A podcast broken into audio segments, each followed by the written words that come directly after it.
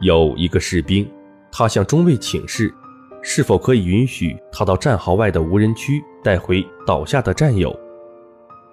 中尉说：“这也是可以的，但是你要考虑好，你可能因此而送命。为了带回你那多半已经牺牲的朋友，我认为你这样做并不值得。”中尉的忠告并没有打消士兵的念头。他急忙地冲出了战壕。最后，这个士兵奇迹般地背着战友返回了战壕。就在离战壕仅仅几米远的时候，他中弹了，但是他还是坚持着背着战友一起摔进了战壕。中尉急忙地给士兵检查了伤情，然后摇了摇头说：“唉，我告诉过你了，这不值得。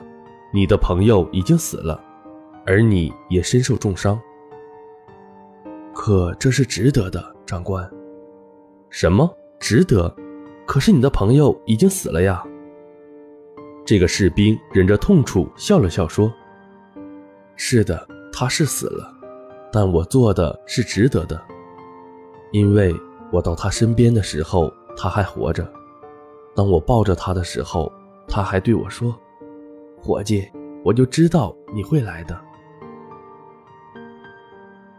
没错，无论是亲情、友情还是爱情，真正的感情都能让人将生死置之度外，危难之中见真情。